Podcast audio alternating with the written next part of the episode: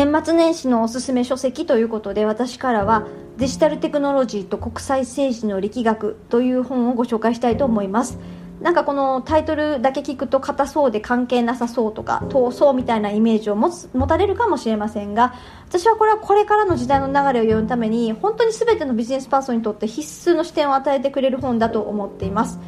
えー、最近まさにですねアメリカがこうフェイスブックを独禁法違反で提訴して、まあ、インスタとか売却してくださいというふうに迫ったりなんかしてるわけですがこれ一体何でかってことですよね。国家以上のこう力を持ちつつある GAFA って一体何者なのか国家の視点から考えたり、まあ、国家っていうふうに言っちゃうとすごい遠いイメージを持ってるかもしれませんが、えー、普通に考えるとこう私たちは国家の構成員でもあるのでもう自分事なんですよね。でもなんか国家って言われた瞬間になんかこう自分とは全然関係ないやっていうふうに思いがちです。でそもそもこの本ではデジタルテクノロジーって一体何何と捉えてるかっていうとコミュニケーションとかこうメディアの側面を持ってるものだっていうふうな捉え方なんですよね。これこの通りで例えば Facebook とかあの私たち使ってると思うんですが本気出すとこう不都合な情報を消したりとかできるわけですよね。で、まあ、それをこう民間企業に委ねてしまっているっていう意味でおいても実はこうやってすごい怖いことなんだと思います。で、まあ、このデジタルテクノロジーっていうのは今各国で政治経済社会安全保障みたいなところに影響を与えていて、まあ、その影響が国家間のパワーバランスを変えていく可能性があってさらにこう国家だけじゃなくて民間企業もそこに参戦して、まあ、これらをこう理解することなしに産業変化とか国家間の覇権争いみたいなことをこう理解するのはすごく難しくって、まあ、同時にこの国家間の攻防を理解せずにテクノロジーの今後も考えることがやっぱりできない時代に私たちは生きてるんだと思います。なので、えー、今世界で一体何が起こっているのか、まあ、このデジタルテクノロジーの視点からどのように世界を見ればいいのか、まあ、これからの国際秩序と覇権の読み解き方がまあ理解できる一冊で今を生きるビジネスパーソンの最低限の教養とも私は言えると思っています。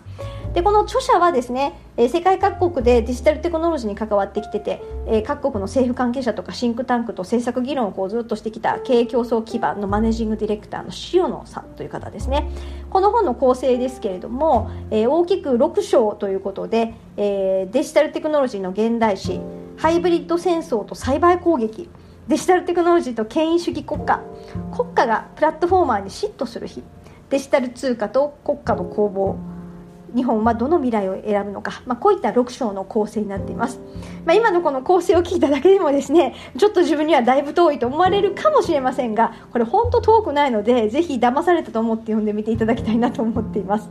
ちなみに2020年の7月にねポンペオ国務長官が演説の中で中国を非難して、まあ、米中関係は新しい段階に入ったというふうに言われています。でさらに今もアメリカではいろんな動きが活発化していて、まあ、この影響って必ず日本にも大きく来ると思うんですよね。私は本当に今目が離せないなというふうに思ってるんですが、まあ、あの私たちが生きる世界ってどうしても日本の中の今自分がいる地域ぐらいあるいは自分が所属している企業業界みたいなところ止まりだと思うんですが、まあ、それってでもどっちにしても大きなこういったマクロの流れの中から、まあ、そこに必ず影響がやってくるというふうな時代に私たちは生きてると思いますので、まあ、ぜひですね一度このこの本を読んでいただいて、えー、今自分たちはどういう世界に生きていて、まあ、向こう数十年どういう流れになっていきそうなのか、まあ、そんなものを見る視点を得ていただきたいなというふうに思っています。まあ、大きくこの本私はどんなことを考えたかなというふうに言うと、えー、まずプラットフォーマーが持ってるあるいはその持ってしまったそのパワーとその意味みたいなものをすごい考えさせられました。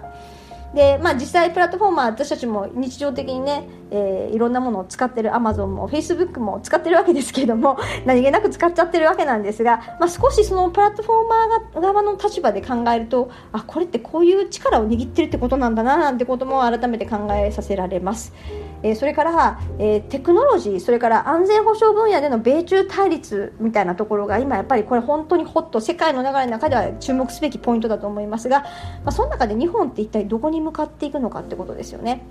えー、日本という国が一体何者でどういう力が持てているのか、まあ、そんなことに対しても考えることができます。でもう一個考えたのはやっぱ最近サイバー攻撃すごい増えてますよね、えー、この間もどっかの企業がなんか脅されてしまって、えー、お金身代金払って払ってたみたいな話がありましたけども、まあ、そのサイバー攻撃の裏側の意味合いみたいなところと、まあ、世界の構造みたいなところこれもね考えれば考えるほどだんだん怖くなっていっちゃったりとかするわけですけども、まあ、そんなところについていろいろ考えさせられた一冊でもありました。というわけで私たちは今どんな社会に生きているのか深くこう考えていくきっかけとなってきっと世界が広がるはずですので、えー、ちょっとたまにはそういう本も読んでみようかなって方はですね手に取っていただければなというふうに思います。というわけで今日は以上です。皆さん良いお年を、えー、お迎えください。今年も聞いていただいて本当にありがとうございました。来年も聞いてくださいね。